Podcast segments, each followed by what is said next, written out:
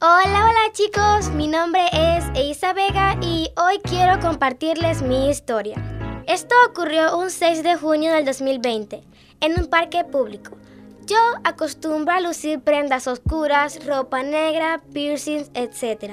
Casualmente decidí entrar al parque y me desagradó porque muchas personas me quedaban viendo raro e incluso no llegué a notar quién era, pero desde lejos escuché que alguien me gritó emo antisocial. Aunque eran solamente palabras, a mí me afectaron mucho. Me bajaron el autoestima. Me hicieron sentir rara e extraña. Pero gracias a los procesos que he estado llevando últimamente en cantera, he aprendido a tomar esos comentarios y tomarlos con positivismo porque no estoy decidida ni tampoco obligada a seguir una jerarquía. Me encanta ser excepcional y crear mis propios pensamientos. Una frase que me encanta mucho es, soy diferente y eso me hace especial.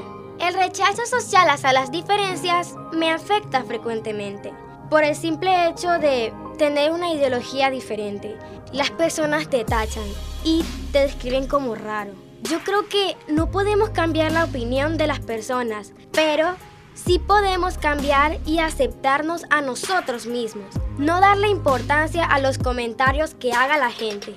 Yo soy así porque yo decidí serlo y nadie va a cambiar mi forma de pensar. Quiero impulsar a que los jóvenes alcen la voz. No se queden callados porque al final no solo yo lo vivo. La mayoría de los jóvenes lo vivimos. Quiero que se sientan identificados. Impulsarles a crear una red de apoyo entre ellos mismos o buscar esa red de apoyo. Pueden ser amigos, cantera u otros espacios que ayuden a romper prejuicios y estereotipos y siembren la confianza en vos mismo. Ser una persona que crea sus propias reglas y que no le gusta la jerarquía me ha generado problemas con una parte de mi familia, que solo me fastidia por ser como soy. Y siempre ven lo malo de mí, pero quiero aprender a tomar esos malos comentarios y pensar que ellos envidian mi excepcionalidad.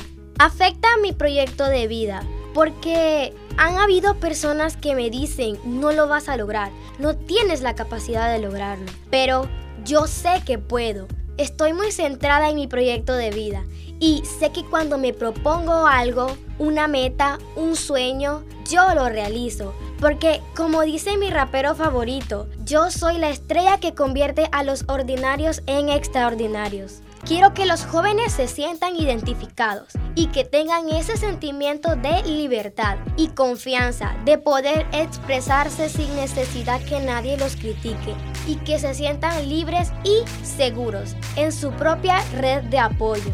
Cada uno es diferente en ideas, gustos, preferencias.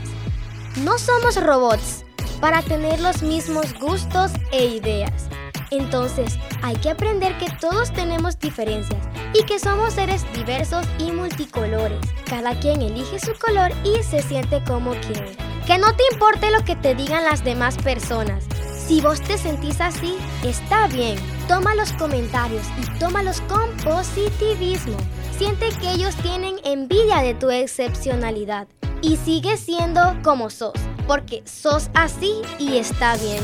Sé cómo sos y sentite genial y especial por ser así, porque sos diferente y eso es genial. Ámate, valórate, cuídate e impúlsate a cumplir tus metas.